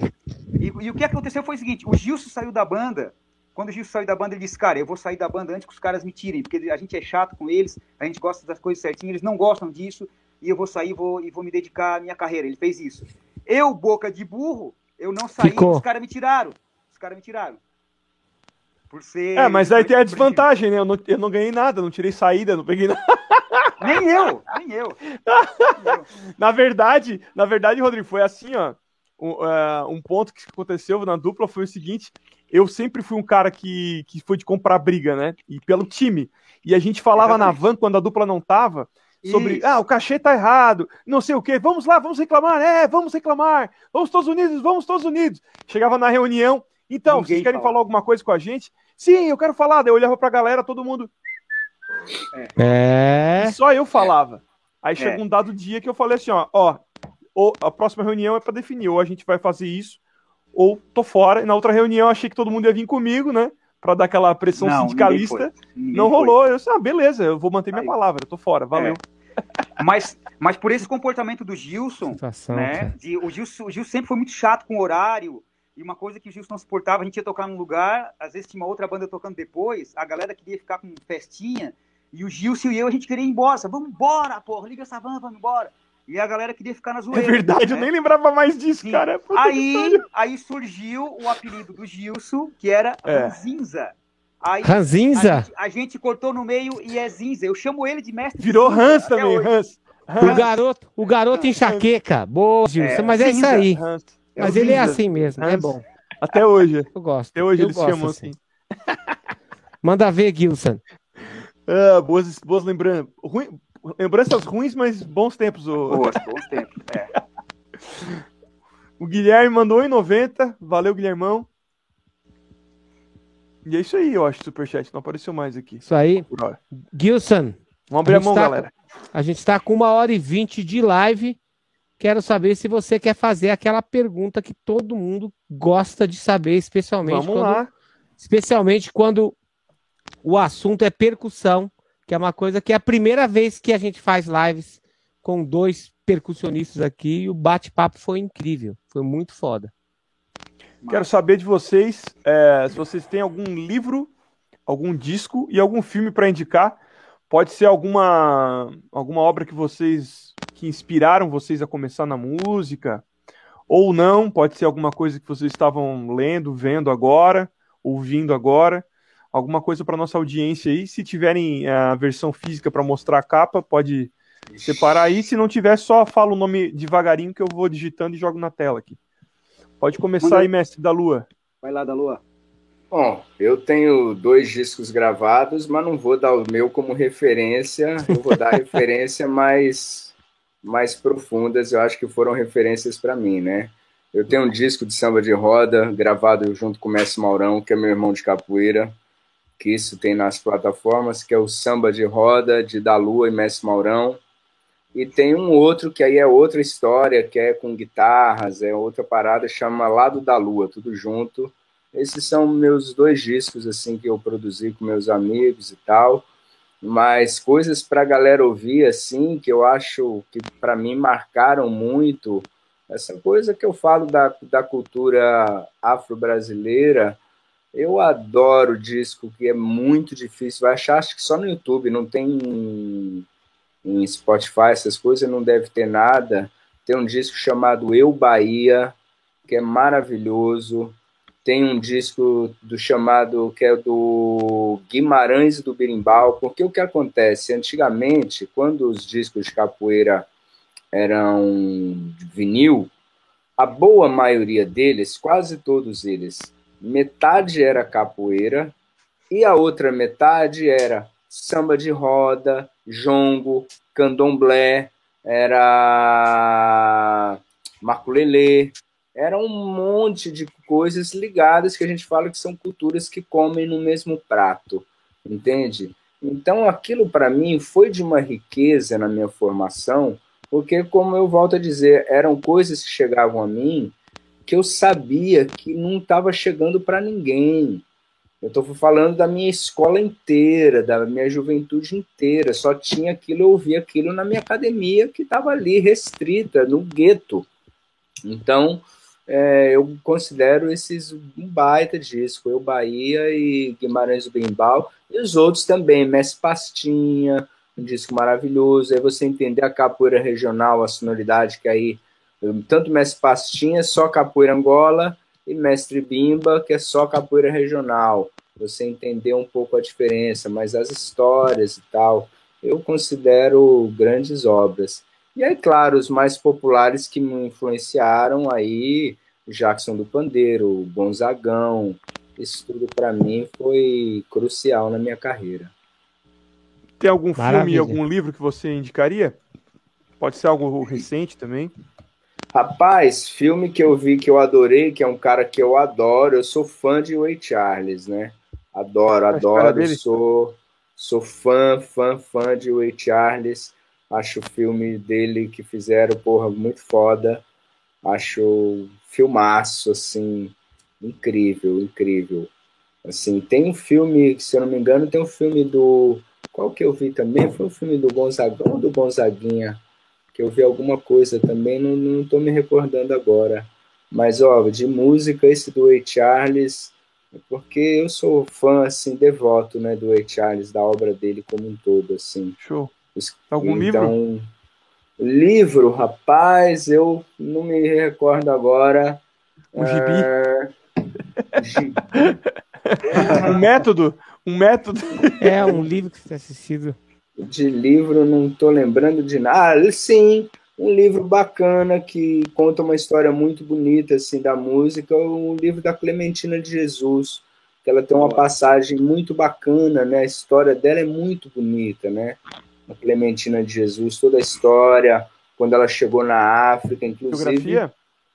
a biografia dela e inclusive tem uma passagem, né, que vai uma grande delegação né, brasileira para um festival de artes de Dakar, se eu não me engano. E nisso foi Mestre Pastinha, junto, como eu citei, e tal, e grande, acho que não sei se Martim da Vila foi também.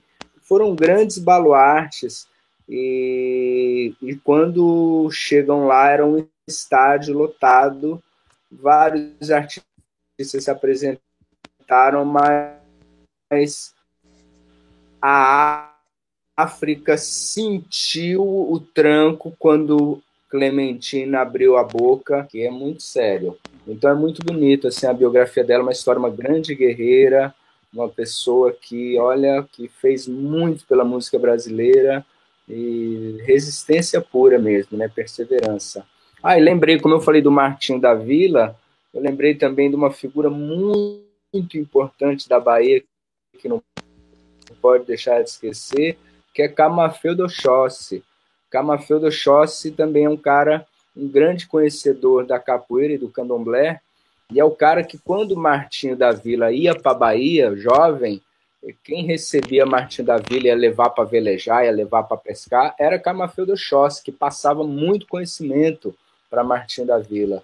Então, Camafeu é uma figura de grande importância na história da Bahia. Porque você pegando assim esses, esses bambas, gente, tudo que aconteceu na música brasileira que a gente vai falar de Baden Powell, de Dorival Caymmi, vamos ver, ó, vem da Bahia toda, de um monte de gente e que gravou, e Jair Rodrigues, Eliseu, tanto e todos os artistas cariocas e baianos, todo mundo bebeu na fonte da capoeira a capoeira foi a mãe para muita coisa, muita coisa que foi feito foi criado em cima da estrutura das ladainhas.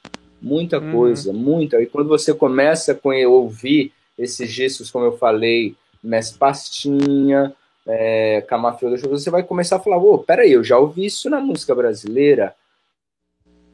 Uhum. Eu ouvi. Demais. Isso daqui, Mestre traíra, né? Outro dia uma vez eu encontrei com a Não, né? Marcel, né? Eu vi, pô, ela gravou uma música, né? Tá travando aí pra vocês? Tá. Travou, aham. Aí Agora acho que caiu. Caiu. Bom, vai você, ô, Rodrigão. É, Seu continua aí. Seu filme e seu livro. Beleza. Cara, eu me preparei para esse momento, até passei pro Gilson ali os nomes. Eu vou começar Legal. com. Olha! É. Gilson tá organizado, isso é estranho. Passei para dar problema, que no nome, uns nomes estranhos aqui. Cara, o disco, assim, ó. Eu tô há alguns anos envolvido com, com flamenco. E é, é, por conta do, do, do Carrom, fui para Espanha estudar agora uns anos atrás. E tem um disco, cara, que é muito foda, que é uma fusão de música indiana com música flamenca. Cara, isso é, é muito foda, é muito sério esse disco. É da, da filha do Ravi Shankar, Anushka Shankar, o nome da, da, da, da guria que toca cítara. O nome do disco é Traveler. E é uma fusão de música indiana com música flamenca. Cara, vale a pena. É, é, é- esse Fiquei disco é um caso muito sério. assim. Tem esse show ao vivo no, no YouTube também, eu já assisti milhares de vezes. É isso aí. Esse é o disco. Boa. Um dos discos que mais me impressionaram. Cara, o filme. Eu, eu, eu escolhi o filme Instinto. É um filme já, eu acho que de 99. Até tô com a colinha Instinto aqui. Selvagem. Não é, o- não é esse instinto aí. Cara, é aquele filme com, com o Anthony Hopkins, que ele fica numa comunidade Tá. de, de, de gorilas. Ele é um, é um antropólogo Aham, que vai pra uma comunidade de filme. gorilas. É.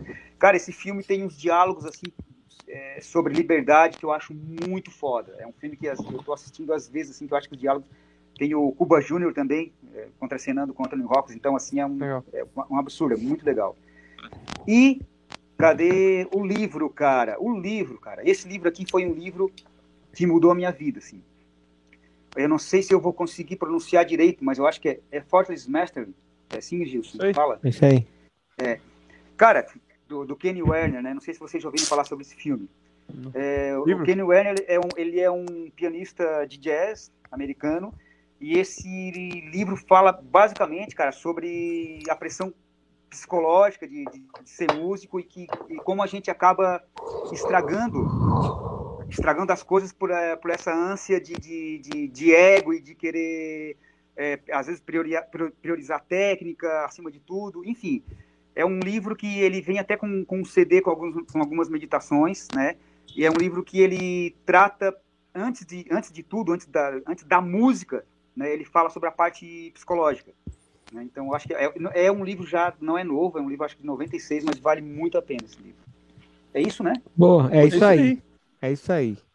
Muito bom. Então, galera da TV Maldita, muito obrigado pelos todos os superchats para Casa Guido. Obrigado ao mestre da Lua, ao Rodrigo Campos, pelas histórias incríveis. E ó, da Lua, espero que você melhore aí, parceiro. É, Vou melhor assim. começar a seguir você no Instagram, você e o Rodrigo, para saber das novidades de vocês. Boa Pô, sorte, sucesso. Já tô seguindo todo mundo aí que eu já sou Pô. fã.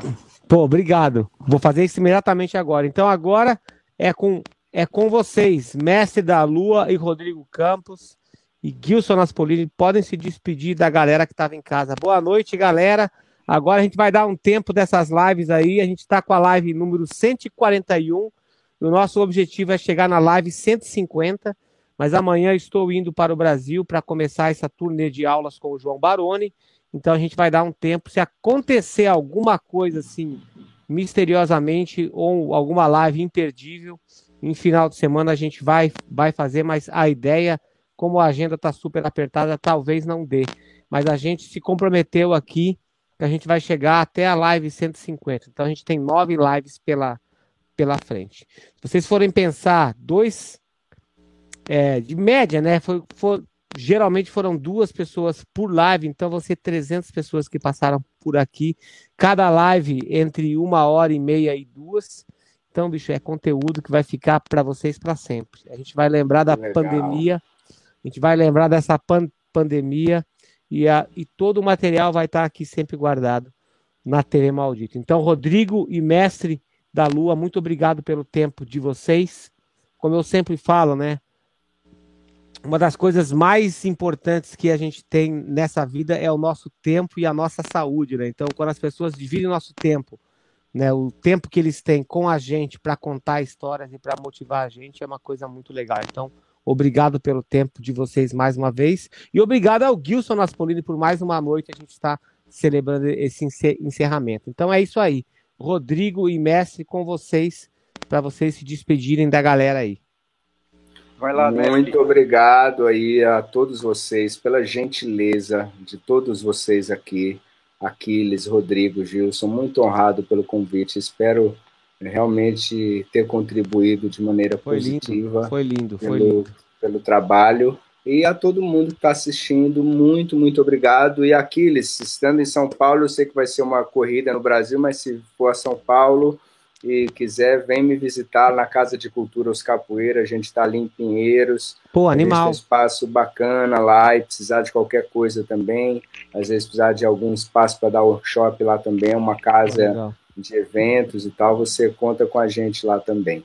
Obrigadão. Tá eu vou, vou pegar teu WhatsApp com o Gilson. E aí a gente Maravilha. segue em contato. Falou, obrigado. Combinado. Muito, muito obrigado. Adorei ter participado. Foi muito Prazer legal. é nosso. Obrigado. Fala, Fields. Ah, Fields, é isso aí, ó.